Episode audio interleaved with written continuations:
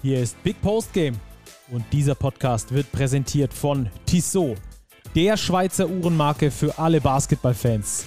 Als Partner der FIBA und offizieller NBA-Zeitnehmer ist Basketball für Tissot mehr als nur Sport vom Tip-Off bis zur Crunch-Time, sondern Lifestyle. Die sportliche Kollektion mit eigenen NBA-Uhren spiegelt das perfekt wider. Schaut mal rein unter www.tissotwatches.com. Und jetzt geht's los. Postgame, Folge 62, Last Man Standing. Wer bleibt am Schluss noch stehen und wer muss den äh, Weg in die zweite Liga antreten? Das äh, sind Themen, die wir heute so ein bisschen zumindest anreißen wollen, mal so eine erste Diskussion drüber starten wollen. Und mit dabei ist natürlich, wie immer, Robert. Grüß dich. Servus, Stacki, grüß dich. Robert, wer steigt ab? Boah, Stacki, wer ist aber äh, direkt in die Vollen. Ja, dieser Spieltag war in Sachen Abstiegskampf ja unfassbar interessant. Wenn ich mich heute festlegen müsste, würde ich sagen, Gießen steigt ab. Obwohl ich lange ihnen die Stange gehalten habe. Ja, und der zweite Absteiger, es wird schwierig. Aktuell sieht es schlecht aus für die Fraport Skyliners. Ja, da hatten wir ja schon die ein, die ein, oder andere äh, Twitter-Diskussion. Ja, aktuell zeigt der Trend für die Fraport Skyliners tatsächlich nach unten und für die Jobs der Gießen 46ers ebenfalls. Ähm, das führen wir für euch später nochmal aus, liebe Zuhörerinnen, liebe Zuhörer. In der Tissot Overtime werden wir heute nochmal extra auf den Abstiegskampf eingehen. Wir werden aber auch Matthias Lautenschläger, den sportlichen Leiter der Heidelberger bei uns im Podcast haben. Auch mit dem werden wir über Abstiegskampf äh, sprechen, ob äh, sie da überhaupt noch mit dabei sind. Und äh, dann werden wir natürlich noch das Spiel der Saison bisher besprechen. Ich glaube, so kann man das betitulieren, weil es einfach äh, sehr außergewöhnlich war. Göttingen gegen Bayreuth werden wir ein bisschen intensiver unter die Lupe nehmen. MBC Frankfurt, auch das nochmal ein Spiel, das in diese Kategorie reinpasst. Ähm, Thema Abstiegskampf, Two-Minute-Drill haben wir dann wie immer Starting Five und am Schluss, wie gesagt, die Tissot Overtime. Ähm, Robert, äh, Göttingen gegen Bayreuth, äh, 92 zu 91 nach Overtime. Ein Wahnsinnsspiel mit noch wahnsinnigeren Vor, äh, mit einer, noch einer wahnsinnigeren Vorgeschichte, oder? Was ist passiert? Ja, das war Wahnsinn. Die Bayreuther sind angetreten mit sechs Spielern. Sechs Guards. Ich glaube, Kevin Wohlrath war der größte Spieler, 1,94 Meter, 1,95 Meter, gegen eine voll besetzte BG Göttingen. Also das kam für mich irgendwie so ein bisschen Flair auf, wie früher zu Bezirksliga, Oberliga-Zeiten, als man das weiteste Auswärtsspiel vor der Saison vor der Brust hatte und auf einmal zu fünf da stand. Weil alle also Omas gleichzeitig Geburtstag hatten, ne? Ja, genau, genau, so ist es. ja, in der BBL, ich kann mich tatsächlich an kein Spiel erinnern in den letzten Jahren, wo eine Mannschaft so dermaßen dezimiert war. Aber die Bayreuther haben einen unfassbaren Fight geliefert. Von der Dramatik her vermutlich wirklich das Spiel der Saison 92, 91 für die BG nach Overtime. Die Bayreuther dachten, sie hätten schon gewonnen. Stichwort Game Winner von Sakar Enem. Der dachte, er hätte einen Dreier zum Sieg versenkt. Der Schiedsrichter zeigt an, mh, mm, er war mit dem Fuß auf der Linie oder innerhalb der Dreierlinie ein kleines Stück, dann doch Overtime. Auch hier schon die Bayreuther so gut wie der Sieger durch den Dreier von Cameron Wells in Führung gegangen. Aber dann kam Kamar Baldwin für die BG und hat es nochmal rumgerissen, das Ruder. Also das war wirklich ein hochdramatisches, hochspannendes Spiel. Ja, das eigentlich, hm, sagen wir, keinen Sieger verdient hätte. Und ich persönlich muss sagen, ich hätte es den sechs wacker kämpfenden Bayreuther Mohikanern schon, schon vergönnt. Ja. Ja, ich auch. Ich glaube auch Raul Corner hätte es äh, seinen ähm, sechs kämpfenden Mohikanern, wie du sie genannt hast, äh, gegönnt. Ähm, der hat nach der Pressekonferenz was, oder auf der Pressekonferenz nach dem Spiel was ganz Interessantes gesagt. Vielen Dank da übrigens an die BG Göttingen, dass wir da den Teil der Pressekonferenz hier verwenden dürfen. Da hören wir jetzt einfach mal rein, was da Raul Corner gesagt hat. Nämlich äh, seine Ansichten sind mega interessant. Ähm, was wir dann gemacht haben, ist im Endeffekt symptomatisch für die ganze Saison. Wir haben gefightet, wir haben gekämpft, wir haben alles auf dem, auf dem Feld lassen. Wir haben ab dem Zeitpunkt dann jedes Viertel äh, für uns entschieden. Letztendlich haben uns ein, vielleicht maximal zwei Zentimeter gefällt für äh, ja, eine riesengroße Sensation. Ähm, ja, ich, mir tut es speziell leid für, für meine Burschen, die hier wirklich alles, alles, alles am Spielfeld gelassen haben, 45 Minuten gerackert haben, zu sechst, am Ende nur mehr, nur mehr zu fünft äh, und jetzt wieder mal mit, mit leeren Händen äh, dastehen. Ähm, und die es aber trotzdem wieder schaffen werden, egal was jetzt noch auf uns so reinprasselt, wieder aufzustehen, wieder zu kämpfen äh, und das Ganze wieder von, von vorne zu machen. Ich habe es vorhin da, dem Interview gesagt, schon langsam glaube ich, die Mannschaft braucht keinen Coach, sondern einen Exorzisten, weil was da im Moment bei uns äh, abgeht, das ist schon nicht mehr feierlich. Aber äh, es ist, wie es ist. Wir, glaube ich, stehen dafür, jede Widrigkeit zu meistern und das werden wir auch bis zum bitteren Ende machen. Wir haben sechs Corona-Fälle gehabt, nur die falschen. Ähm, jedes Team ist angehalten, einen zwölf Mann Stammspieler-Kader zu melden. Und innerhalb dieser zwölf Spieler äh, zählt diese fünf Corona-Regelung. Wir hatten viereinhalb Corona-Fälle. Warum ein halb? Vier waren bestätigt und einer mit solch eindeutigen Symptomen, äh, dass ich ihn nicht spielen lassen wollte.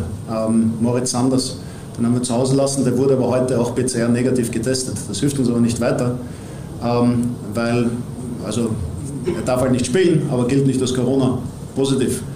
Das heißt, er fällt mir nicht in die Regelung und ich habe dann plötzlich nur, nur sechs Leute. Diejenigen, die verletzt sind, äh, Markus Dalton, ähm, zählen nicht. Ja, das heißt, er fällt halt so raus, das heißt, er zählt auch nicht mit hinein. Zusätzlich war es auch nicht möglich, irgendjemanden nachzuziehen. Also ist jetzt so nicht gerade so, dass wir so gesegnet werden mit viel äh, nachstrebenden BWL-Talenten in, in Bayreuth, aber äh, diejenigen, die es gibt, äh, sind alle mit Corona flach. Die zählen wir auch nicht in diese Regelung. Also unsere, unsere Regionalliga 2 ist unsere zweite Mannschaft, hat Corona-Fälle, zwei, die bei uns dabei sein könnten. Und die NBWL ist im Moment auch flach gelegt, aber da jetzt MBWL-Spieler aufzuholen, ist ohnehin, also tue ich niemandem einen Gefallen. Das ist die Situation. Ähm, und ja, äh, da sind wir jetzt ein bisschen zum Opfer gefallen.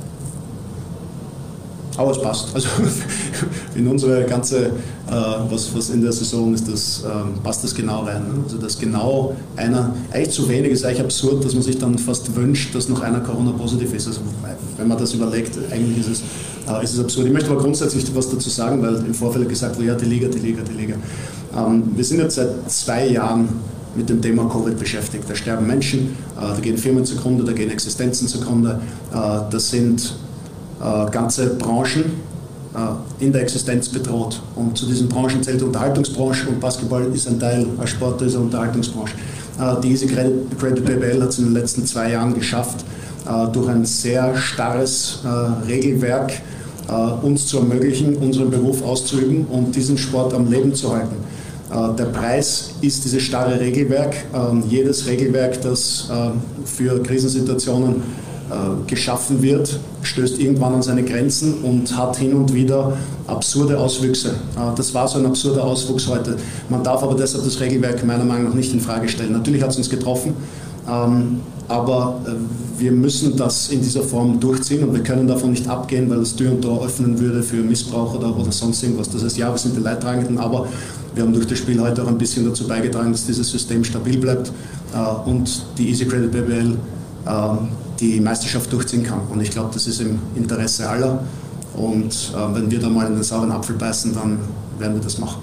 Ähm, ja, für uns ist natürlich ist bitter, und, und, ähm, aber es hilft ja jetzt nichts. Also wir können nicht, wir müssen uns, und ich, die Saison ist das wahrhaftiger denn je, du musst dich auf Dinge konzentrieren, die du beeinflussen kannst. Und es macht keinen Sinn, in die Opferrolle zu schlüpfen und ähm, auf, weiß nicht, was oder wen äh, böse zu sein, äh, dass gewisse Dinge nicht so laufen, wie man sich das vorstellt. Wir müssen uns auf die Dinge konzentrieren, die wir beeinflussen können. Das ist unser Kampfgeist, das ist unsere Moral, äh, das ist unser Never Surrender Mode, äh, den wir heute einmal mehr eingeschaltet haben und das werden wir auch hoffentlich hinkriegen, die restlichen Wochen und Monate so durchzuziehen. Alles andere ist außerhalb unseres Einflussbereichs.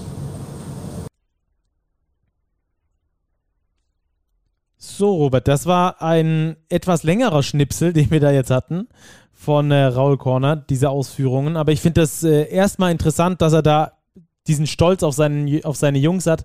Finde es ganz lustig, äh, dass er sagt, äh, sie brauchen eigentlich keinen Coach, sondern eher einen Exorzist, was da aktuell in der Saison von Medi Bayreuth abgeht. Damit äh, spielt er natürlich auf die vielen Verletzungen an, auf die vielen Corona-Fälle jetzt spielt er auch an. Ähm, aber was ich noch interessanter finde von Raul Corner ist, dass er gar keinen Groll zu haben scheint auf die Liga. Nee, das ist tatsächlich interessant. Ja, letztlich Bayreuth trifft es halt extrem hart in dieser Saison. Immer wieder schlägt Corona zu. Dann war Cameron Wells ja raus mit den Langzeitfolgen seiner Covid-Erkrankung, an denen er immer noch laboriert. Jetzt ist er dabei unter diesen sechs Spielern. Aber es war jetzt eben nun mal so, dass Medi nur in Anführungszeichen diese vier positiven Fälle hatte, oder Raul Corner hat es gesagt, viereinhalb, weil der fünfte noch nicht so bestätigt war und somit von ihren zwölf gemeldeten Stammspielern eben vier nur mit Corona ausfielen und somit man eben diese Achtergrenze, diese magische Grenze, die zu einer Spielverlegung geführt hätte, eben nicht gerissen wurde. Und so verletzte Spieler zählen da ja nicht mit rein. Und so stand man dann letztlich mit sechs Spielern da und hat das wirklich das aller, allerbeste daraus gemacht. Und die Spieler können da stolz darauf sein. Auch der Coach. Ich glaube, der Coach muss da tatsächlich gar nicht so viel machen. Da entwickelt sich meiner Ansicht nach schon so eine gewisse Eigendynamik im Team. Und also das war eine ganz beeindruckende kämpferische Leistung von Medi. Ja, passend zu unserem Folgentitel Last Man Standing, weil Basti Doret ja ausgefault war. Also es waren wirklich fünf Last Man Standing nur noch übrig am Ende. Da gab es dann auch nichts mehr groß zum Durchwechseln.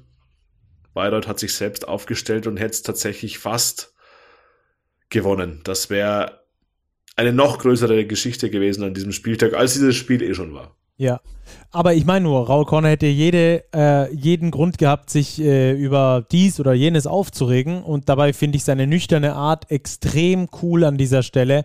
Und äh, er hat auch recht damit, ja, du brauchst einfach ein hartes Gerüst äh, an Regeln. Und wenn die dann mal für dich halt, äh, sorry den Ausdruck, scheiße sind, dann sind die für dich scheiße, ja, ähm, aber das dann so sportsmännisch äh, aufzunehmen, das finde ich, das finde ich groß, muss ich ganz ehrlich sagen äh, nicht zu lamentieren über irgendwas, sondern es so zu nehmen, wie es ist, dann ist es so und dann machen wir das Beste draus und sie haben fast das Beste draus gemacht. Äh, sie haben zumindest mal die beste Leistung abgeliefert. Das Glück war ihnen halt nicht hold in der äh, Situation, aber schlussendlich war das trotzdem eine richtig äh, klasse Leistung, die, die, die da Medi Bayreuth äh, gezeigt hat. Ähm, jetzt habe ich mich gefragt, es trifft halt immer wieder Bayreuth, äh, aus deiner Sicht, äh, schreien die immer nur am lautesten oder trifft es sie wirklich so hart? Ich glaube, es trifft sie wirklich, wirklich so hart. Ja, ich glaube, sie schreien überhaupt nicht laut. Du hast ja den Sportsgeist von Raul Korner schon angesprochen eben. Sie lamentieren eben nicht, sie akzeptieren die Situation, wie sie ist und sie kommen damit klar. Klar kann man, Entschuldigung, kurz dahinter ja natürlich mal die Frage stellen, ja, wieso ist da jetzt vielleicht wenig Unterbau aus dem Nachwuchs dabei, NBBL, Spieler, die man da vielleicht nachziehen könnte? Okay, es ist so. Sie haben diese Fälle, sie haben die verletzungsbedingten Ausfälle. Das ist ein bisschen so eine Seuchensaison. Vor allem auch, weil man sich immer noch dazu durchgerungen hat, eben nicht nachzuverpflichten. Also man steht zu dem Kader, den man zusammengebaut hat, auch in dieser dezimierten Form. Und das zeigt oder zeugt für mich eben von ganz, ganz großen Sportsgeist, von sehr, sehr guter Einstellung. Und wenn wir dann einen Blick auf die Tabelle werfen, Stacki, dafür steht Medi Bayreuth wirklich exzellent da. Die stehen auf Platz 10 ja. mit einer Bilanz von 11 zu 13. Trotz all dieser Unwägbarkeiten. Das ist ein Sieg weniger als die Hakro Merlins Kreilsheim auf dem Playoff Platz 8. Also ja. gut, Kreilsheim hat weniger Spiele gespielt. Aber dennoch, also das ist wirklich aller Ehren wert, was Medi Bayreuth in dieser Saison aufs Parkett bringt. Ja, dieser Fighting Spirit gefällt mir halt so gut. Ähm, dieses, diese, das ist wirklich eine Mannschaft, die füreinander kämpft, egal was da kommt. Und äh, das finde ich, das finde ich echt bemerkenswert. Also das hat Raul Corner da echt gut geschafft, da eine Mannschaft zu schaffen, die ja einfach da ist, äh, wenn sie gebraucht wird, äh, die füreinander kämpft, die füreinander fightet, die diese Energie trotzdem aufs Spielfeld bringt. Ja, sie haben sich schwer getan in der Anfangsphase gegen Göttingen, dann aber als Mannschaft zusammengefunden und äh, einfach diesen Fight daran gelegt. Ja, man kann es nicht anders sagen. Und das finde ich sehr beeindruckend in dieser Saison für bei Medi. Da ist es egal, ob sie da in Würzburg dieses verkorkste Ding haben ähm, wo es mit den Corona-Tests äh, so schief lief oder ob die jetzt da nach Göttingen fahren zu sechst oder sonst irgendwo. Das ist, das ist eine Mannschaft. Äh, und deswegen haben die sogar noch äh, Chancen auf die Playoffs. Das ist schon Wahnsinn. Zehn Spieltage vor Schluss mit dieser äh, gebeutelten Mannschaft da noch gute Chancen auf die Playoffs zu haben. Das ist Wahnsinn. Ähm, vielleicht auch eine kleine Spitze da in Richtung des äh, Derby-Konkurrenten nach Bamberg. Die haben nämlich nur ein Spiel weniger und zwei Siege weniger und bei denen läuft es zumindest mal, zumindest mal personell nicht so schlecht wie bei Medi Bayreuth. Aber da wollen wir jetzt nicht noch mehr Salz in die Wunde streuen zwischen den beiden äh, Mannschaften. Ähm, wie siehst du die Lage allgemein? Ähm, ist das einfach halt ein Einzelfall, ein Kollateralschaden von diesem festen Regelgerüst, den es einfach braucht oder das es einfach braucht in solchen schwierigen Phasen, wie das auch Raul Korner angesprochen hat? Oder glaubst du, da würde mit ein bisschen mehr Planung vielleicht am Schluss auch sowas vermieden werden können? Ich glaube, dass du es schwer vermeiden kannst, Shaki, weil Du musst doch irgendwelche Regularien festlegen, was ist wenn und ab wann kann ich ein Spiel verschieben. Sobald ich da keine klaren Kriterien habe, öffne ich Tür und Tor für Diskussionen. Ja, wird das Spiel verschoben, das aber nicht. Das verzerrt den Wettbewerb in diese Richtung oder in die andere Richtung. Letztlich sind die Regularien so, wie sie jetzt festgelegt wurden, eben mit dieser acht Stammspielerregelung bezüglich der Covid-Fälle, ich finde die Regelung gut, weil sie eben einheitlich ist. Es greift für die ganze Liga. Klar gibt es dann wieder unterschiedliche Vorzeichen, weil andere Teams vielleicht einen größeren Kader haben, auf mehr Spielermaterial zurückgreifen können. Gut, aber das ist eben so. Diese Teams investieren vielleicht auch mehr Geld in ihren Kader und haben daher halt auch einen kleinen Vorteil. Aber letztlich finde ich diese Regelung wirklich gut und man sieht, die Saison läuft trotz Corona, trotzdem, dass wir immer wieder Mannschaften haben, die vielleicht in Quarantäne müssen oder zumindest vereinzelt in Quarantäne müssen, wirklich sehr, sehr gut durch. Wir sind kaum im Rückstand. Wir haben jetzt unter der Woche wieder ein paar Nachholspieler, die wir aufholen werden. Also von daher glaube ich, das System greift und es ist alles wirklich gut geregelt und sorgt für einen verhältnismäßig fairen Ablauf der Saison. So gut wie das halt, wie das halt geht in solchen Zeiten. Ähm, Nochmal großes Lob da an die Bayreuther, dass die sich so den Hintern aufgerissen haben, dass sie so ein geiles Spiel geliefert haben. Für mich bisher das Spiel der Saison. Und ähm, nicht nur von Bayreuth, sondern insgesamt das Spiel der Saison. Großes Lob dann nochmal nach Bayreuth und vor allem für diese, für diesen sportsmännischen, für diese sportsmännische Herangehensweise auch von Raul Korner. Hut ab an der Stelle. Ähm, du hast es gerade schon angesprochen. Wir holen ein paar Spiele unter der kommenden Woche nach. Auch da tobt ja wieder der Abstiegskampf. Und apropos Abstiegskampf oder vielleicht auch nicht, ähm, wollen wir jetzt mal ähm, zum nächsten Thema übergehen, nämlich äh, die Heidelberger haben zum zweiten Mal in Folge gewonnen, haben sich jetzt damit äh, einen Sieg, den nächsten Sieg geschnappt, den achten nämlich, und das nachdem die Mannschaft äh, zehn Tage nicht zusammen trainieren konnte wegen Corona. Und einen hat Corona auch äh, übel erwischt, der hat es immer noch. Und der hat sich aber trotzdem bereit erklärt, mit uns zu telefonieren. Der sportliche Leiter, ich habe das vorhin schon gesagt, ähm, Matthias Lautenschläger, der Geschäftsführer ähm, von, den, von den MLP Academics Heidelberg. Und da freue ich mich ganz besonders, dass er sich Zeit genommen hat. Und äh, ich würde sagen, Robert, wir rufen ihn einfach mal an und fragen, ob er überhaupt noch zu diesem äh, Abstiegskampfthema ähm, äh, was zu sagen hat oder ob die da schon raus sind. Ja, es wird eine spannende, spannende Frage sein. Der Abstiegskampf ist eng.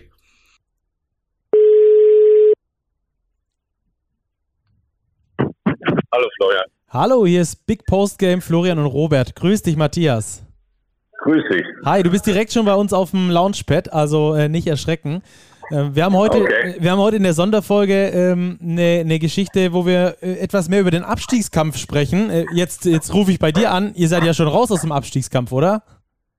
Ah, beileibe nicht. Beileibe nicht. Ähm, also ich war einer derjenigen, die am Anfang schon gesagt haben, äh, es gab ja immer diese magische Zahl von zehn Siegen, die reichen zum äh, Klassenerhalt. Und da habe ich gesagt, da möchte ich mal sehen, ob das dieses Jahr auch reicht. Und äh, ich kann mir vorstellen, dass es selbst mit zehn Siegen noch wirklich eng werden kann. Mhm. Ja, spannende Situation. Erstmal zu dir, wie geht's dir eigentlich? Bist du wieder einigermaßen fit? Wann kannst du wieder zurück an äh, ins Office zumindest oder zu den Heimspielen? Gut, ähm, ich kann mich nächste Woche am Donnerstag freitesten.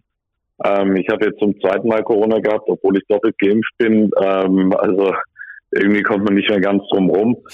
Ähm, arbeiten werde ich trotzdem. Man hört so ein bisschen an meiner Stimme, sie ist so ein bisschen rau. Ähm, dies, dieses Mal hat sich ein bisschen mehr auch äh, erwischt. Ähm, aber alles in allem sehr erträglich und äh, ich werde äh, die Tage halt eben aus dem Homeoffice arbeiten. Ja, Matthias, dann erstmal an dieser Stelle auch wirklich gute Genesung. Auch bei mir war es vor zwei Wochen soweit. Ähm, ja, ich glaube, dieses ganze Corona können wir uns wirklich sparen. Aber blicken wir mal aufs Sportliche. So, die erste gute halbe Saison BBL ist rum.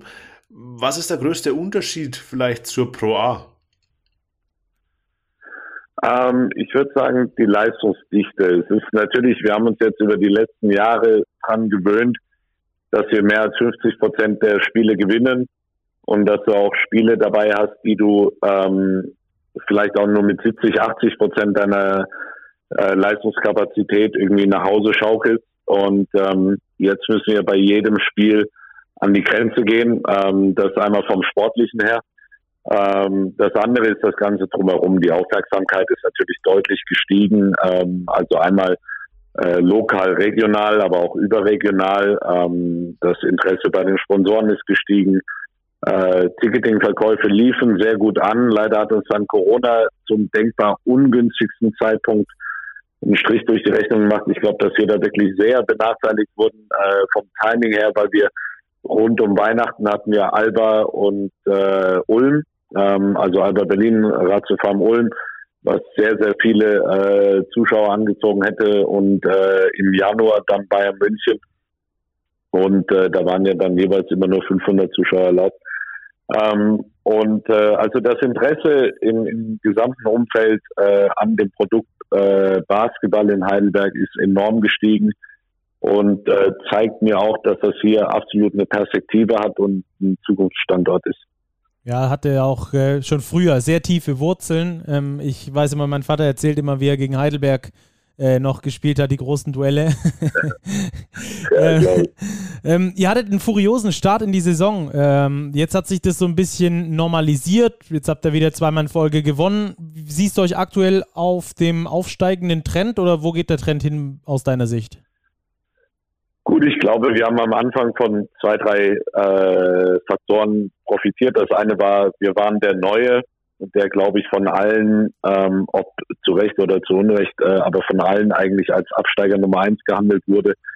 Ähm, ich habe uns nie so schlecht gesehen. Ähm, wenn man unseren Kader sich mal im Detail anschaut, sind wir, glaube ich, gar nicht so schlecht aufgestellt. Ähm, und das nächste ist, dass wir am Anfang natürlich Spiele hatten, daheim gegen Würzburg. Äh, wir haben beim NBC gespielt, wir haben gegen Gießen gespielt.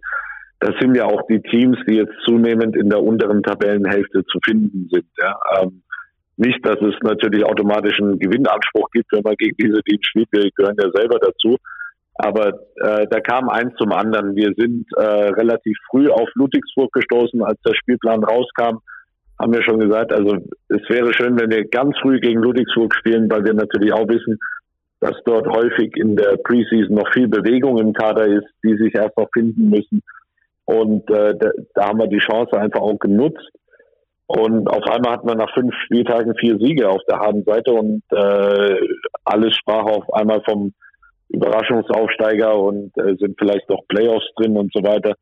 Uns war immer klar, dass das äh, nicht der Anspruch ist und wir einfach vier Siege im Kampf gegen den Abstieg gesammelt haben und äh, wir noch einige mehr brauchen werden, um eben auch in der Liga bleiben zu können. Ja. Und ähm, danach kam eine Serie von, ich glaube, neun Niederlagen in, äh, in Folge. Ähm, das kann man immer unter der Decke halten. Es zehrt natürlich an einem ähm, und es macht keinen Spaß, so oft in Folge zu verlieren. Ich glaube, was uns gelungen ist, ist einigermaßen die Ruhe zu bewahren, äh, nicht in Panikmodus zu kommen und äh, weiter an uns zu glauben und äh, weiterzumachen. Ich meine, wir hatten gegen Alba Berlin ein ausgeglichenes Spiel, wo Maudolo und Buzzerbeater dann zum Sieg macht. Äh, in Chemnitz äh, ganz knapp verloren und also es waren viele enge äh, Kisten dabei und wir haben weiterhin eben an uns geglaubt und ähm, denke ich auch ganz gute Nachverpflichtungen getätigt und deswegen sehe ich ihn, uns momentan, wenn man den Stand heute nimmt, in einer ganz guten Position. Aber wir sind noch weit davon entfernt, durch zu sein. Hm, die jüngste Nachverpflichtung war ja Kian Anderson aus Gießen, letztlich von einem direkten Konkurrenten. Wie lief es genau ab? Wann habt ihr entschieden, hm, wir müssen vielleicht doch noch mal was machen auf dem Transfermarkt? Der Gedanke ist eigentlich schon viel früher gereift, als die Verpflichtung tatsächlich zustande kam. Und äh, wir waren in, mit Gießen schon auch früher im Austausch gewesen ähm, über den Spieler Kian Anderson. Und äh, dann äh, war aber unser Trainer noch nicht so weit, diesen Schritt zu tun, weil er eben auch äh, die Teamchemie nicht gefährden wollte. Und aber irgendwann merkte er einfach, wir haben da einen Bedarf. Und wenn jetzt bei uns ein, äh, wir haben ja durchaus einen etwas älteren Kader, also das Durchschnittsalter ist relativ hoch, wenn da ein Rob Lowry irgendwie mal verletzt ausfallen sollte, was immer mal passieren kann, dann werden wir in einer sehr, sehr gefährlichen Situation. Und das ist zum Beispiel einer dieser Unterschiede zu Pro A. Das kannst du in der BBL nicht sehenden Auges einfach so hinnehmen. Und ähm, dann war die Situation so, dass Kian in Gießen nicht zurechtkam. Ähm, die Gründe wissen andere. Und äh, wir dann gedacht haben, okay, er wird uns auf jeden Fall Stabilität geben. Er kommt aus dem laufenden Wettbewerb, das heißt, er, er wird körperlich fit sein. Er hat schon mal gezeigt, dass er BBL spielen kann. Und äh, vielleicht brauchte er einfach einen Tapetenwechsel. Ich meine, er hat jetzt erst ein Spiel für uns gehabt, äh, aber auch das Spiel, wage ich zu behaupten, hätten wir ohne seine Präsenz äh, vielleicht weniger wahrscheinlich gewonnen, zumindest mal, ja. Hm, also einfach ging da auch um, um Breite im Kader zu schaffen. Ja, definitiv. Also man muss für alle äh, Eventualitäten gewappnet sein. Und äh, ich glaube, dass wir jetzt auf den Guard-Positionen fast schon eine komfortable Situation haben. Ähm, und äh, aber du weißt, wie es ist. Du brauchst einen Spieler, der die Fäden ziehen kann und ähm, der in Not, in der Not gegen Druck am Ball agieren kann, den Ball über die Linie bringt und, und noch äh, kreativ sein kann. Und äh, all das hat äh, Kian Anderson äh, im Repertoire. Er kann auch scoren ähm, und äh, ist ein Spieler, der sich auch sehr gerne darüber definiert, äh, definiert andere in Szene zu setzen. Und äh, darum ging es uns einfach, dass wir in der Lage sind, äh, immer äh, ein Stück an Kreativität im Spiel zu haben. Und äh, das ist ja auch eines der Themen, was im Heidelberger Spiel wahrscheinlich am meisten gefehlt hat. Ähm, wir sind die Mannschaft mit den wenigsten Assists, äh, haben sehr viel Eins gegen Eins äh, Aktionen in unserem Spiel und auch da äh, versprechen wir uns Verbesserungen. Mhm.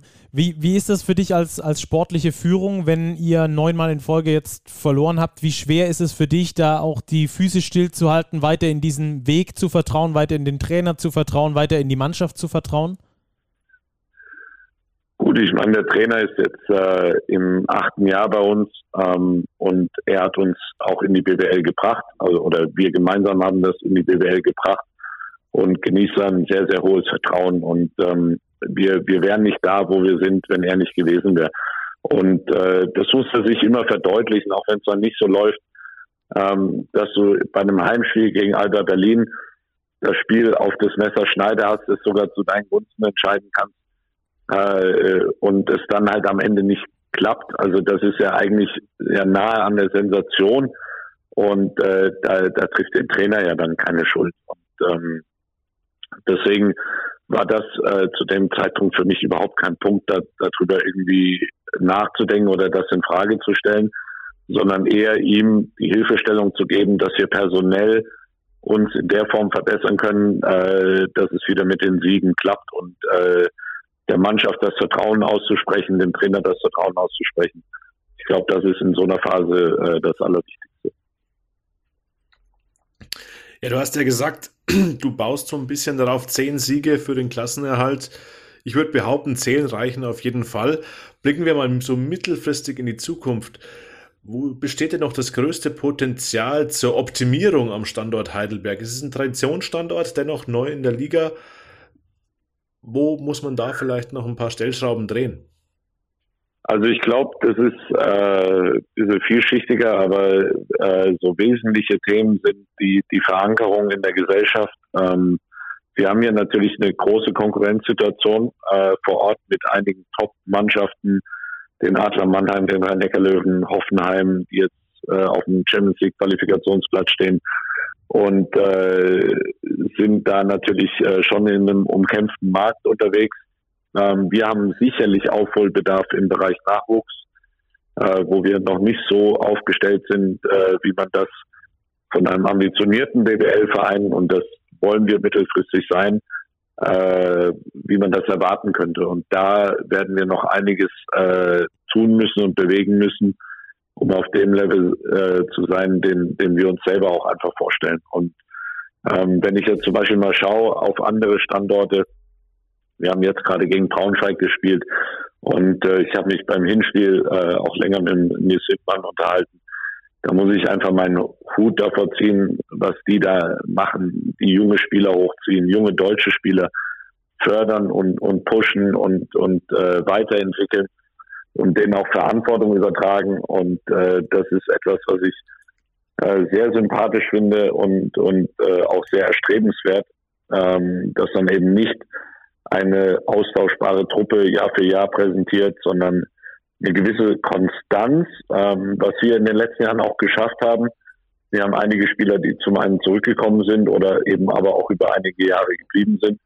Aber bei uns wird äh, ein gewisser Umbruch in den kommenden Jahren stattfinden müssen, weil wir einfach doch ziemlich in die Jahre gekommen sind und äh, auch jüngere Spieler hochziehen müssen. Ja, auch infrastrukturell habt ihr schon was, was aufgebaut, habt das ja schon vorgelebt, dass ihr da Bock habt, auch auf Größeres mit eurer Halle. Ich war neulich erst beim Länderspiel, äh, beim Länderspiel dort. Das ist äh, echt ein Schmuckstück und auch auf jeden Fall zukunftsfähig äh, in der BBL. Ähm, wo wir beim Thema wären, zu Zukunftsfähigkeit in der BBL, äh, vielleicht letzte Frage.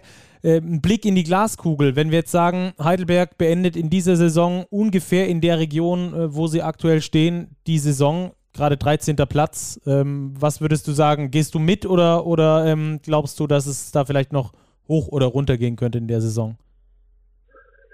Ähm, ich habe vorhin nochmal äh, in Vorbereitung auf unser Gespräch auf die Tabelle geschaut und äh, mit Erstaunen festgestellt, wir haben ein Spiel weniger als Bamberg. Und wenn wir das gewinnen sollten, sind wir auf einmal punktgleich mit ja. Bamberg. Äh, das hätte ich mir jetzt vor einem Jahr jetzt auch nicht unbedingt vorstellen können. ähm, trotzdem unser Blick geht weiterhin nach hinten. Ähm, wir schauen, wie viel Siege Vorsprung haben wir auf die letzten Plätze. Ähm, es fällt mir schwer, weil ich dann auch immer das Gefühl habe, unseren Spielern nicht gerecht zu werden, weil man ihnen, denke ich, auch mehr zutrauen kann als nur Abstiegskampf. Ähm, und ähm, aber ich glaube, wir sind einfach gut damit beraten, ähm, den Blick dahin äh, zu richten und uns nach hinten abzusichern. Und wenn es dann am Ende der 13. wird oder der 12., das ist beides, glaube ich, als Aufsteiger als absoluter Erfolg zu verbuchen. Und ich wiederhole es gerne nochmal. Ich glaube, vor der Saison hat uns jeder als Absteiger gesehen. Viele haben äh, in der Sommerpause vielleicht sogar auch dran gezweifelt, ob wir die Lizenz überhaupt bekommen würden. Ähm, wir haben hier sehr, sehr viele Steine umgedreht, haben ein neues Team aufgebaut, auch im Büro, ähm, die wirklich sehr leidenschaftlich arbeiten und äh, viel ihrer Freizeit opfern und aus den richtigen Gründen dabei sind. Und äh, das gibt mir den Glauben, dass wir dieses Jahr in der Liga bleiben werden und äh, uns äh, mittelfristig auch vielleicht in höheren Tabellenregionen wiederfinden werden können. Sehr schön. Die Daumen sind gedrückt. Vielen Dank, Matthias, trotz äh, Corona und angeschlagener Stimme, dass du dir die Zeit genommen hast äh, über ja, danke, danke. Ich habe jetzt gemerkt, die Stimme, die Stimme hat ein bisschen nachgelassen und die Atmung auch, aber ich habe mein Bestes gegeben. Hat man gemerkt. Vielen Dank für deine Zeit auf jeden Fall. Alles klar. Und viel danke, Erfolg für den Rest Abend. von der Saison. Bis dann. Danke. Ciao. Tschüss. Vielen Dank. Ciao. So, sehr interessant, was uns Matthias Lautenschläger dort äh, erzählt hat. Äh, ist ja wirklich äh, herausragend, dass er sich wirklich trotzdem diese Zeit genommen hat, äh, trotz seiner kaputten Stimme. Man hat das so ein bisschen gehört, den Verfall der Stimme. Ähm, aber ich glaube, du hattest das ja auch äh, bei Corona, dass das so ein bisschen auf die Stimme ging, ne? Mir wurde immer gesagt, es geht auf die Stimme. Aktuell habe ich es auch wieder so, ich muss mich nur wieder ein bisschen räuspern. Ähm, ja, aber ich glaube, wenn man mit diesem Symptom als, naja, sagen wir nicht, schwersten Schaden dadurch diese Erkrankung kommt, glaube ich, können wir alle froh sein. Aktuell ist es einfach wieder unglaublich schwierig mit, mit Corona. Es sind einfach viele Leute betroffen. Ja, und wir sehen, es geht meistens gut, also die Impfung hilft. Und darum drücken wir Matthias Lautenschläger die Daumen, dass er sich in der kommenden Woche jetzt auch wieder freitesten kann, um dann beim nächsten Spiel seiner Mannschaft gegen Würzburg, wenn ich richtig informiert bin, wieder in der Halle zu sein zu können, weil das ist tatsächlich vielleicht schon so ein kleines Matchballspiel für die Academics Heidelberg. Wenn da ein Sieg gelingt, dann sieht es sehr, sehr gut aus mit dem Klassenerhalt.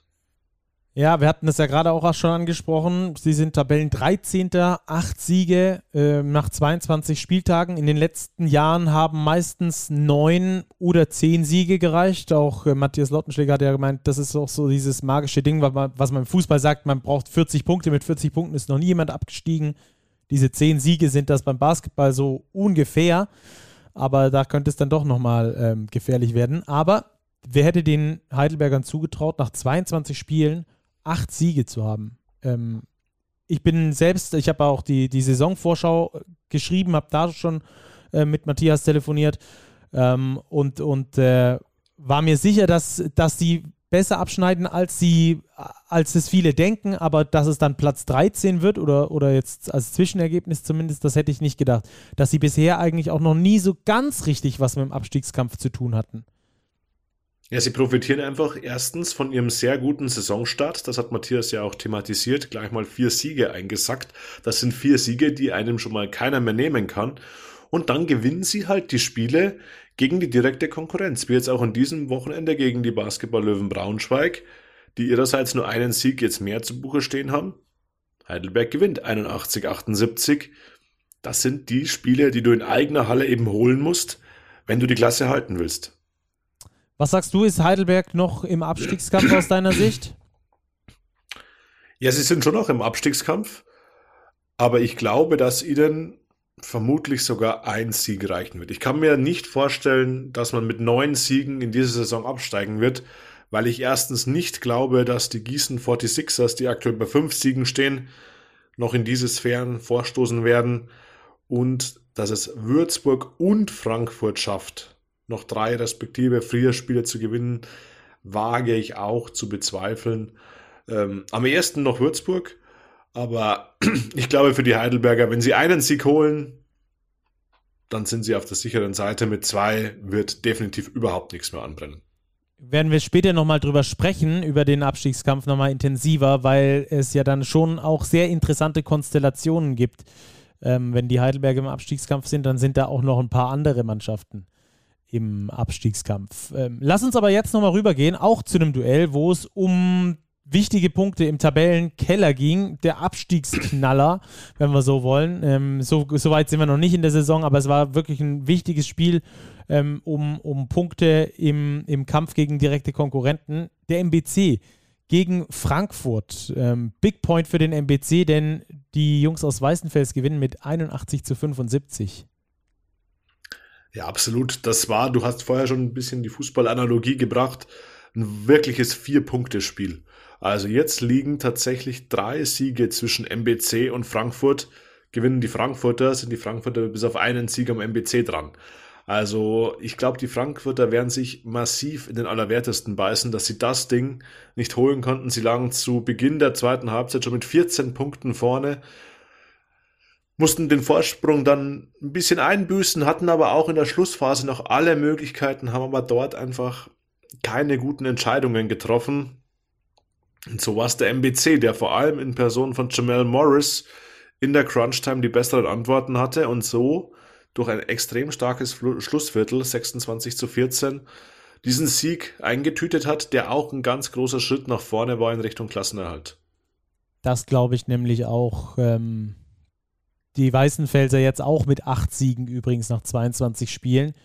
Ähm, und vor allem mal mit einer defensiv ganz guten Leistung. Nur 75 Punkte zugelassen. Das sieht man sonst sehr selten beim MBC. Da haben sie also äh, zumindest mal in diesem Spiel zugelegt und äh, die Frankfurter dort gehalten. Ähm, die Frankfurter übrigens, die rutschen ab auf einen Abstiegsplatz jetzt äh, nach diesem Spieltag. Äh, ist das ein kleines Alarmzeichen für dich oder war dir das sowieso schon klar, dass äh, die Frankfurter da irgendwie auch hingehören? Das ist auf jeden Fall ein großes Alarmzeichen, würde ich sagen, Stacki. Das war die siebte Niederlage in Folge. Ja. Das ähm, ist bitter. Da, ich glaube, da, das ist das eigentliche Alarmzeichen. Ja, da brennt lichterloh in, in Frankfurt, vor allem wenn jetzt das Spiel unter der Woche zu Hause gegen S. Oliver Würzburg, die wirklich einen guten Lauf haben. Also wenn das jetzt verloren geht, unter der Woche, dann hat man zwei Siege Rückstand und gegebenenfalls noch direkte Vergleiche, die man eben nicht auf seiner Seite hat. Dann weiß ich nicht, ähm, ob in Frankfurt vielleicht auch nochmal reagiert wird. Dass man vielleicht nochmal nachdenkt, die letzte Patrone im Abstiegskampf zu ziehen, nämlich Trainerwechsel. Würde ich persönlich nicht ausschließen, also ohne jegliche Hintergrundinformation, aber das wäre für den Standort Frankfurt schon fast ein Super-GAU, wenn es da am Schluss Richtung Pro A gehen würde. Ja, das glaube ich auch. Vor allem sieben, sieben Niederlagen in Folge vor der Länderspielpause, nach der Länderspielpause dann genauso weitergemacht. Ähm, das könnte irgendwie, du hast es schon gesagt, so die Woche der Entscheidung werden für die Fraport Skyliners oder zumindest mal äh, in, in Richtung Entscheidung gehen gegen den MBC und gegen Würzburg. Zwei, zwei Niederlagen, du hast es schon gesagt, gegen direkte Konkurrenten. Das ist äh, heavy. Ähm, kann aber andersrum übrigens für den MBC auch die Woche der Befreiung werden, wenn dieser Sieg nämlich gegen Frankfurt gefolgt wird von einem Sieg äh, bei den anderen Hessen, nämlich bei den Gießen 46ers. Da wird dann auch schon am äh, Donnerstag gespielt. Zwei Siege da gegen direkte Konkurrenten. Der MBC hätte neun Siege äh, und damit äh, dann auch vier Siege Vorsprung vor den Jobsters Gießen 46ers plus vor den Fraport Skyliners. Das äh, wäre ein Meilenstein, glaube ich. Das wäre ein Meilenstein. Genauso andersrum für die 46ers. Ja, da ist jetzt ist ein Must-Win-Spiel für Gießen. Sonst wird es wirklich extremst schwierig, die Klasse noch irgendwie zu halten. Ja, es sind natürlich noch ein paar Spiele, keine Frage. Zwölf an der Zahl. Aber ähm, auch da, also, du hast es vorher so gut gesagt, da brennt massiv der Baum. Ja, das glaube ich auch. Ähm, wie gesagt, dazu gleich in der Tissot Overtime nochmal ein bisschen, bisschen ausführlicher, von wo bis wo aus unserer Sicht der Abstiegskampf geht und wer sich da vielleicht doch nochmal wärmer anziehen muss. Äh, die Frankfurter auf jeden Fall sollten ein zusätzliches Jäckchen kaufen und kein Konjäckchen, sondern vielleicht ein Daunenjäckchen, weil da unten wird es sicher nicht wärmer im Keller. Ja, also MBC gewinnt 81-75 dieses ähm, Duell und vor allem, wenn du plus 14 warst und am Schluss trotzdem noch verlierst, boah, das ist äh, doppelter Schlag in die Magengrube. Naja. Ja, ganz klar, ganz klar. Mit den Frankfurtern, Stacki, mir fehlt irgendwie so ein bisschen der Spielertyp, der das Heft des Handelns in die Hand nimmt. Will Cherry versucht das immer wieder. Er hat auch ein gutes Spiel gemacht. 21 Punkte, 10 Rebounds, 5 Assists. Aber dahinter, ich, ich tue mich schwer, wenn ein Spieler wie Branko Badio in der Crunch-Time Entscheidungen treffen muss oder will. Da ist einfach ein gewisser Unterschied da auch beispielsweise zum MBC, die mit AJ English jetzt nochmal sehr gut nachverpflichtet haben, mit Jamel Morris einen sehr guten Scorer haben, mit einem Kostja Mushi, eine Waffe auf dem Flügel haben, die jederzeit mit Reggie scoren Upshaw, kann. den sie nachverpflichtet haben. Richtig, also da sind die Nachverpflichtungen wirklich beim MBC sehr gut eingeschlagen, was sie durchaus ein bisschen abhebt von den Frankfurtern und auch von den Gießnern. Ja, das also dort die Situation. Und äh, Robert, dann lass uns rübergehen zum Two-Minute-Drill. Da haben wir heute fünf Spiele in der Kategorie und ich würde sagen, da hangeln wir uns mal so ein bisschen durch, oder? Wir hangeln uns durch. Ja, das war ja fast ein kompletter Spieltag. Einzig das Kurzzeit-Live-Spiel ist uns leider ausgefallen. Das vermeintliche Topspiel der Bayern in Ulm. Corona-Fälle bei den Bayern. Auch das Euroleague-Spiel unter der Woche verlegt. Aber ansonsten haben wir ja volles Programm. Und der vermeintlich größte Konkurrent der Bayern, Alba Berlin, war im Einsatz gegen die Jobsters Gießen 46ers, die wir jetzt ja schon oft angerissen haben, thematisiert haben. Ja, und das war tatsächlich ein Klassenunterschied.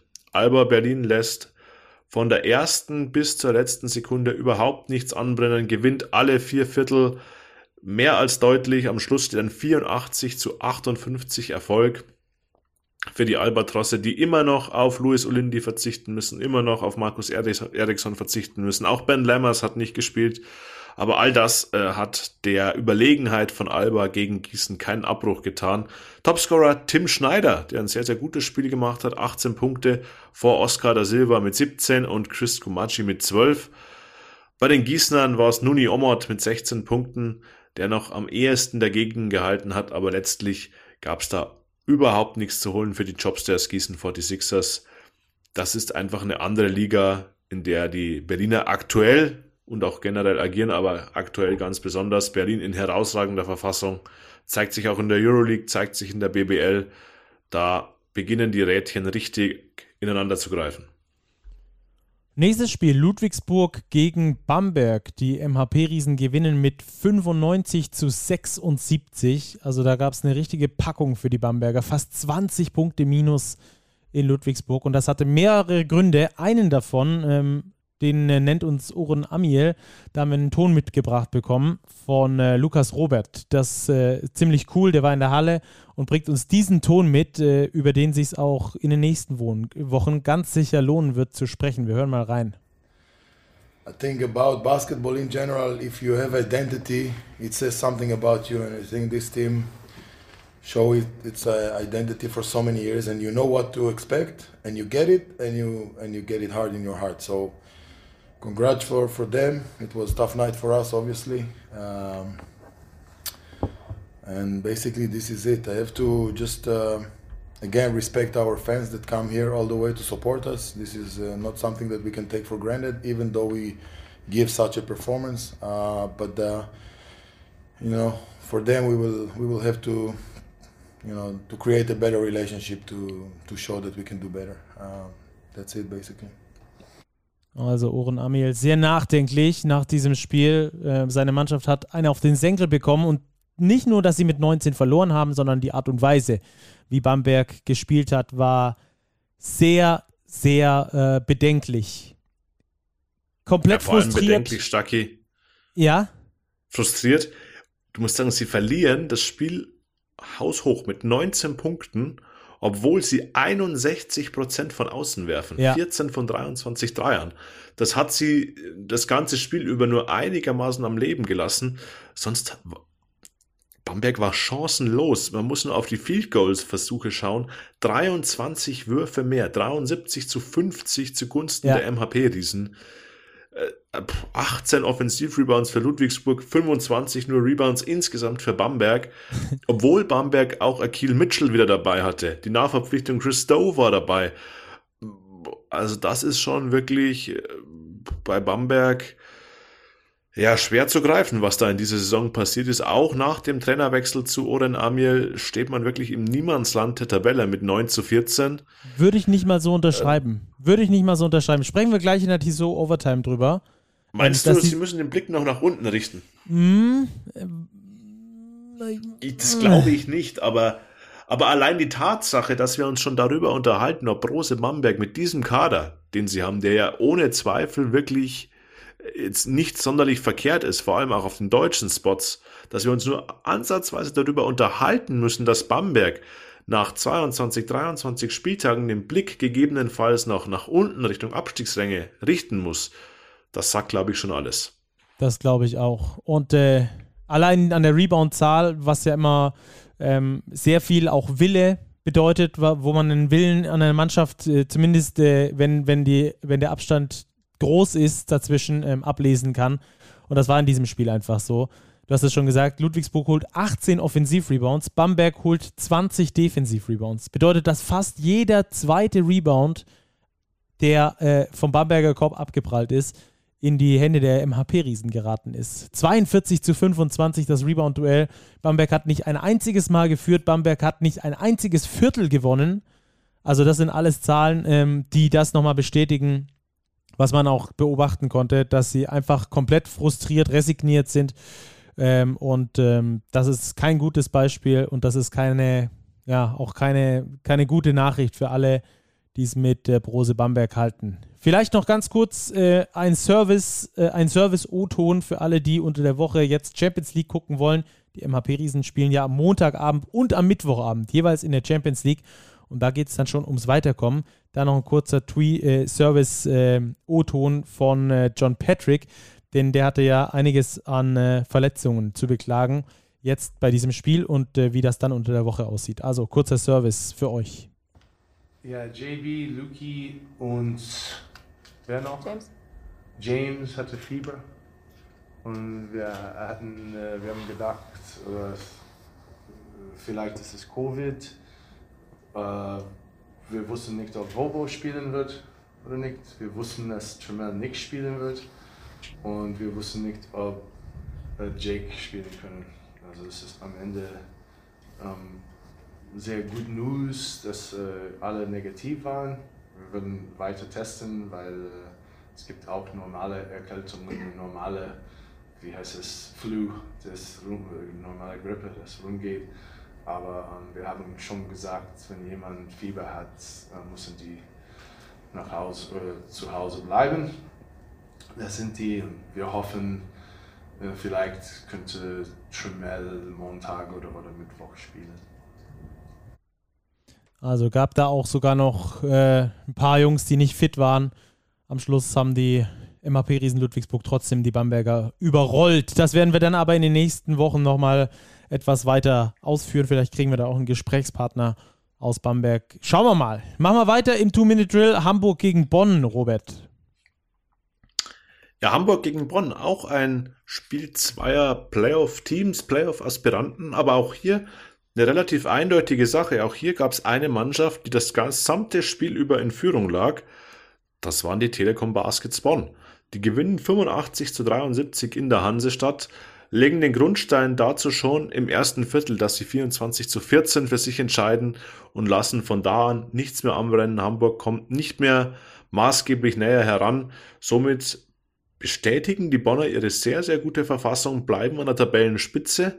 Bester Mann mal wieder Parker Jackson Cartwright, 22 Punkte, 4 Assists, 4 Steals, also wirklich sehr solide Statistiken, die er aufgelegt hat, unterstützt von Jeremy Morgan, Javonte Hawkins, Saulius Kulvietis, Michael Kessens, die allesamt zweistellig gescored haben.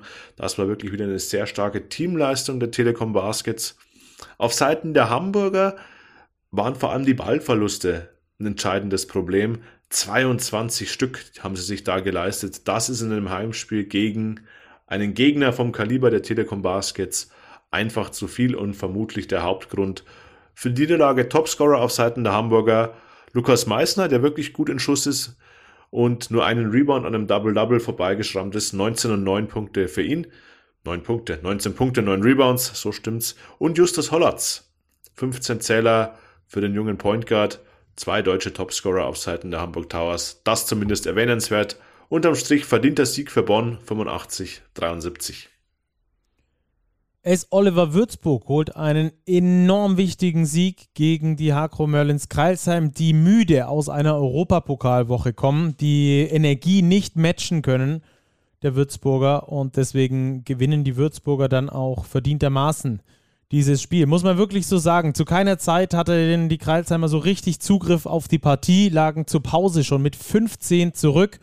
Dann äh, vor dem letzten Viertel sogar mit 70 zu 49 hinten gelegen. Ja, Im letzten Viertel haben sie es noch ein bisschen geschönigt, das Ergebnis. Aber äh, die Kreisheimer haben gerade ihren Fokus auf etwas anderem und das ist der FIBA Europe Cup. Da haben sie unter der Woche, unter der vergangenen Woche gegen ZZ Leiden mit drei Punkten Vorsprung gewonnen. Das Rückspiel ist jetzt am Mittwoch in Leiden, ähm, wenn sie da mit weniger als drei Punkten äh, Vorsprung verlieren, dann sind sie im Halbfinale des FIBA Europe Cups. Ich glaube, dass da gerade eher die Konzentration bei den Merlins hingeht. TJ Shorts mit 19 Punkten bei den Acro Merlins, äh, bester Scorer. Und äh, auch Terrell Harris hat ganz gut gescored. Ansonsten die Quoten nicht so gut, die Energie nicht gut genug bei den, bei den Hakro Merlins. Und die Würzburger die haben das richtig gut gemacht. Die haben eine Mannschaft, die aus dem Europapokal kam, überpowered und haben mit einem herausragenden Cameron Hunt, der 27 Punkte aufgelegt hat, einen äh, richtig guten Run gestartet. Von Anfang an sehr aktiv gewesen, sehr gut drin gewesen in diesem Spiel. Heraushebenswert die Leistung auch von Felix Hoffmann, der nur in Anführungsstrichen 8 Punkte macht und 6 Rebounds holt, aber einen Plus-Minus-Wert von plus 33 auflegt absolute Elite in diesem Spiel. Ganz wichtiger Faktor für den wichtigen Sieg von S. Oliver Würzburg, die damit übrigens die Abstiegsplätze verlassen und jetzt auf Platz 16 stehen mit sechs Siegen. Ja, ebenfalls verlassen die Abstiegsränge die EWE e Baskets Oldenburg, die einen ganz, ganz wichtigen Heimsieg einfahren gegen die Niners Chemnitz, nämlich mit 92 zu 87. Wobei es lange nicht so aussah. Die Chemnitzer führten eigentlich ganz lange Strecken des Spiels, setzten sich im ersten Viertel schon auf 10 Punkte ab, gingen mit plus 9 in die Halbzeit. Nach dem dritten Viertel war es noch plus 7. Aber die Oldenburger wirklich vor voller Hütte angepeitscht von ihren Fans. Das muss man auch wirklich positiv hervorheben. Schaffen es im Schlussviertel das Ruder rumzureißen und auch mal ein Spiel zu gewinnen, in dem sie keine 100 Punkte machen. Das muss man auch sagen. 92 reichen am Ende. Bester Mann Phil Pressey tatsächlich, der unter Ingo Freier wirklich sehr gut zurechtkommt. 20 Punkte, 6 Rebounds, 6 Assists, 3 Steals geholt. Max Heidegger 19 Punkte, auch er kommt sehr gut zurecht. Also das zeigt sich jetzt bei den Oldenburgern, dass Ingo Freier, glaube ich, schon das Team jetzt so zusammengebaut hat, dass es für den Klassenerhalt auf jeden Fall reichen wird. Es war jetzt das achte Spiel von Coach Ingo Freier, der fünfte Sieg. Das ist eine solide Bilanz, die die Oldenburger hier vorweisen können. Und ich glaube, das tut ihnen auch für die Moral wirklich gut. Vor einigen Wochen wären sie vielleicht bei einem zweistelligen Rückstand auseinandergefallen, hätten das Spiel deutlich verloren. Jetzt schaffen sie es eben im Schlussviertel rumzureißen. Das ist auf jeden Fall der richtige Trend, der in Oldenburg jetzt verfolgt wird. Auf Seiten der Niners Chemnitz ja, da war Topscorer Isaiah Mike mit 24 Zählern. Man hat es einfach ein bisschen, hat sich den Schneid abkaufen lassen in der Schlussphase, hat sich vielleicht auch ein bisschen beeindruckt gezeigt von der Stimmung in der Halle und musste somit eben auch diese Niederlage hinnehmen. Steht zwar immer noch gut im Playoff-Rennen, aber es war eine vermeidbare Niederlage für die Niners Chemnitz, die jetzt nach vorne blicken müssen, um ihre gute Position in der Tabelle zu verfestigen, denn sie sind immer noch auf Platz 6 mit der Bilanz von 15 zu 8. So, Oldenburg gewinnt also. Siebter Sieg für die Oldenburger. Jetzt auf Platz 15. Hat es denn ein Oldenburger in eine Starting Five geschafft oder wer ist mit dabei, Robert? Lass mich gucken, Stucky. Es ist leider kein Oldenburger dabei. Ich hatte tatsächlich überlegt, TJ Holyfield zu nominieren, weil ich das schon spannend finde, diese Personalie in Oldenburg. Das ist ein Spieler, der unter der Ära von Mladen Driencic die meiste Zeit überhaupt nicht zum Kader gehörte und wenn er gespielt hat, etwas indisponiert wirkte. Und der gibt der Mannschaft von den EWE e Baskets jetzt wirklich defensive Stabilität und hat auch offensiv jetzt Selbstvertrauen. Er macht zwar jetzt nicht die allermeisten Punkte, aber in den wichtigen Momenten traut er sich auch die richtigen Abschlüsse zu. Also den müssen wir im Auge behalten. Aber ansonsten gab es doch fünf Akteure, die noch mehr überzeugt haben. Einerseits Kamar Baldwin auf der Point Guard Position. Ihn haben wir vorher bei der Analyse des Last Man Standing Spiels zwischen Göttingen und Bayreuth ein bisschen außen vor gelassen. Er hat nämlich den Game Winner versenkt in der Schluss, in den Schlusssekunden in der Verlängerung, dazu 30 Punkte aufgelegt. Er ist einfach der Mann für die Clutch Plays bei der BG Göttingen. Ohne Karma Baldwin würde ich behaupten, würde Göttingen nicht in den Playoff-Rängen stehen. Also wieder eine Gala-Vorstellung in des Point Guards Kamar Baldwin in der Starting Five, genauso wie Cameron Hunt von S. Oliver Würzburg. Du hast ihn vorher schon erwähnt. 27 Punkte, 9 von 11 aus dem Feld, Effektivitätswert 35, 11 Rebounds dazu, bockstarke Vorstellung.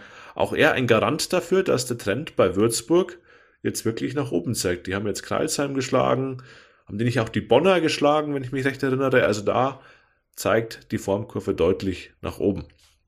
Small Forward Justin Simon von den MHP-Riesen. Ja, er ist ein Spieler wie gemacht für das Ludwigsburger System, hat das wieder bewiesen. 23 und 8 aufgelegt, Plus-Minus-Wert von plus 18. Ganz starke Vorstellung. Auf der Power Forward Position gehe ich mit Calvin Martin von den MLP Academics Heidelberg, der ein bisschen unter dem Radar geflogen ist, aber beim Heimsieg gegen die Löwen Braunschweig 28 Punkte erzielt hat, bei nur drei Fehlversuchen aus dem Feld. 10 von 13, das war richtig, richtig gut. Und auf der Center-Position Goran Huskic vom MBC, 17, 10 und 5 bei nur einem einzigen Ballverlust und einem Plus-Minus-Wert von plus 22 in so einem doch eher engen Spiel. Das heißt auf jeden Fall, er hatte ganz, ganz großen Impact für den MBC beim wichtigen Sieg heute im Abstiegskampf. Daher die Starting Five Baldwin Hunt, Simon, Martin und Huskic. Sehr interessant, sehr interessant, äh, dass auch gerade drei Spieler aus Teams, die in diesem Abstiegskampf drin sind, äh, mit dabei sind in dieser Starting Five, die jetzt ihr Performance abgeliefert haben, wenn es so langsam anfängt, äh, heiß zu werden. Cool. Vielen Dank da für deine Starting Five und. Beep, beep. Ciao. Wir haben ihn wieder. Dank Robert er haben wir ihn Weg wieder. zurückgefunden. Der Weg zurück aufs Launchpad, genau. Das war es also schon mal von diesem Spieltag, aber wir gehen jetzt natürlich noch über in die Tissot Overtime und besprechen jetzt den Abstiegskampf, wollen den nochmal genauer beleuchten und tauchen deswegen direkt auch ein in diese Tissot Overtime. Robert, wo geht für dich der Abstiegskampf los? Bei welchem Team, bei welchem Platz? Stacki, du wolltest vorher die Bamberger noch mit reinnehmen. Ja. Auf Platz 12. Ich sage, die Bamberger sind raus aus dem Abstiegskampf. Ich sage, der Abstiegskampf beginnt auf Platz 13 mit Heidelberg.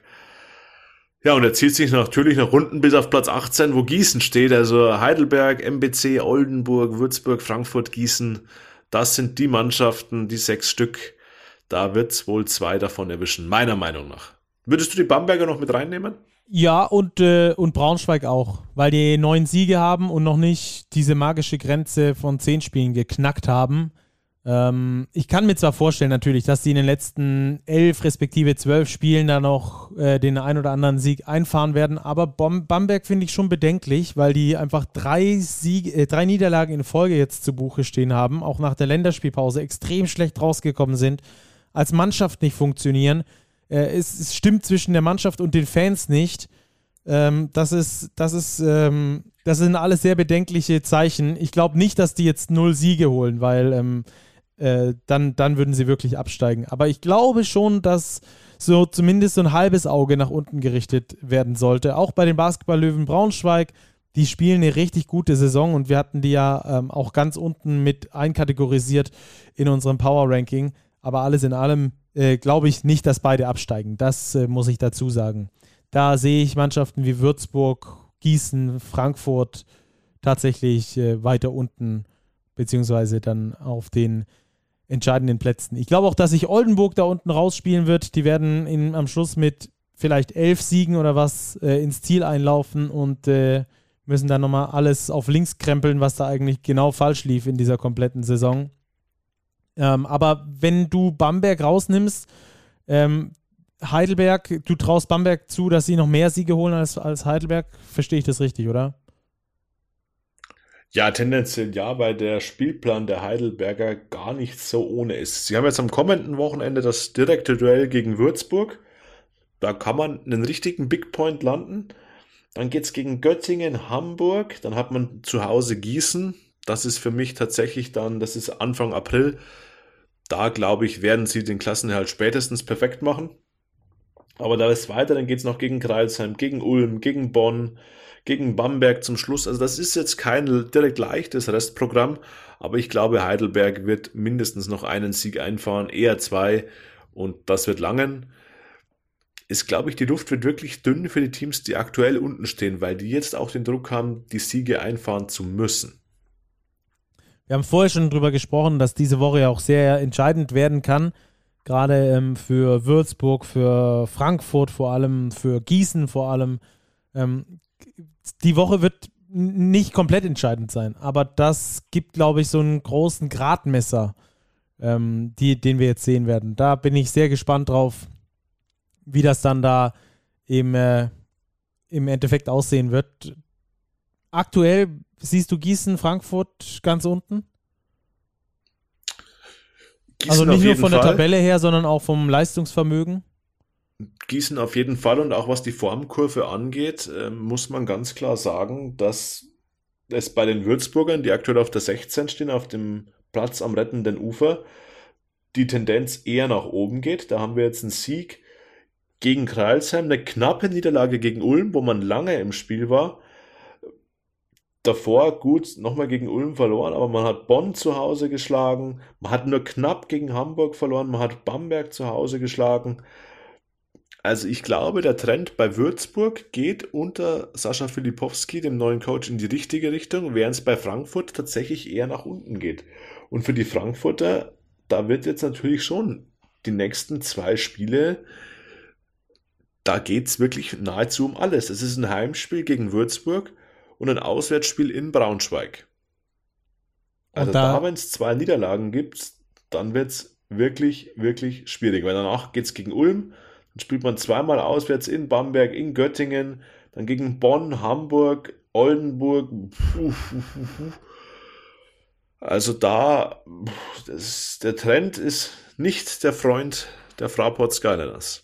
Ja, was auch bestätigt, dass es jetzt schon die siebte Niederlage in Folge war. Jetzt nehmen wir die zwei noch mit dazu, dann sind es neun sollte es denn so kommen. Äh, und danach das schwere Programm hast du angesprochen. Und äh, ich glaube auch nicht, dass du dann mit unbedingt sehr viel mehr Selbstvertrauen daraus gehst, ähm, um dann ein Spiel zu gewinnen. Vor allem die knappen Spiele nicht. Und ich gebe dir recht, ich habe auch das Gefühl, dass bei den Würzburgern gerade ein bisschen was passiert, auch so im, im energetischen Bereich, dass die wieder selber spüren, da geht mehr, da ist so ein Feuer, das, das so wieder langsam entflammt.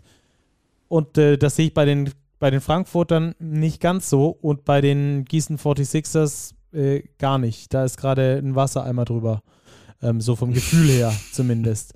Äh, Oldenburg, MBC, Heidelberg, äh, Bamberg, Braunschweig, die anderen Mannschaften, die da noch in der Nähe stehen, ich glaube, die sind alle ähm, zumindest mal mit so halb aufsteigendem Trend, äh, dass es da zumindest sich in eine richtige Richtung entwickelt. Das sehen wir gerade am Tabellenende nicht so sehr. Ist aber, kann aber nur eine Momentaufnahme sein. Es kann auch sein, dass jetzt äh, Fra äh, Frankfurt äh, diese zwei Spiele gewinnt und die wieder plötzlich da sind, mit sieben Siegen dastehen und, und Würzburg äh, bei sechs bleibt. Auch das ist möglich. Aber es wird, glaube ich, hinten raus am Schluss ein Dreikampf zwischen Würzburg, Frankfurt und Gießen. Ich glaube, gerade so ab dem 30. Spieltag werden, wird sich dann Mannschaft für Mannschaft aus diesem Abstiegskampf befreien. Und ähm, dann werden am Schluss diese drei wahrscheinlich für die letzten Spieltage übrig bleiben. Könnte ich mir zumindest gut vorstellen. Ähm, letzte Frage vielleicht, äh, Robert. Was glaubst du, wie viele Siege braucht es dieses Jahr, um, um drin zu bleiben in der, in der Liga? Stacki, du stellst so schwere Fragen. ich könnte mir vorstellen, dass ein Team mit acht Siegen nicht absteigt. Mit acht Siegen nicht absteigt? Ich könnte mir vorstellen, dass, dass Frankfurt gegebenenfalls auf 8 Siege kommt, dann kommt aber auch Würzburg auf 8 Siege und die Gießener in aktueller Verfassung sehe ich nicht nochmal drei weitere Spieler gewinnen, zumindest nicht mehr als drei weitere. Das heißt, vielleicht drei Mannschaften gleich auf mit 8 Siegen, das heißt, es würde ja einer drin bleiben. Also ich kann mir wirklich vorstellen, dass 8 Siege schon, schon langen. Na dann hoffen wir mal für alle, dass es für acht Siege langt und dass wir ein möglichst spannendes, zumindest aus objektiver Sicht, äh, Abstiegsrennen dann am Schluss in der Saison noch haben. Das war's für diese Woche. Schaut viel Basketball. Die MHP-Riesen spielen doppelt in der Champions League. Die äh, Hakro Merlins spielen ihr zweites Spiel, haben wir vorhin schon gesagt, im Viertelfinale des FIBA Europe Cups und so weiter und so fort. Also es ist viel Basketball und vor allem auch BBL-Basketball, Abstiegskampf, das wird weitergehen. Das war's mit Folge 62. Last Man Standing. Danke fürs Zuhören und wir hören uns ganz bald. Bis dann. Ciao, ciao. Bis bald. Ciao.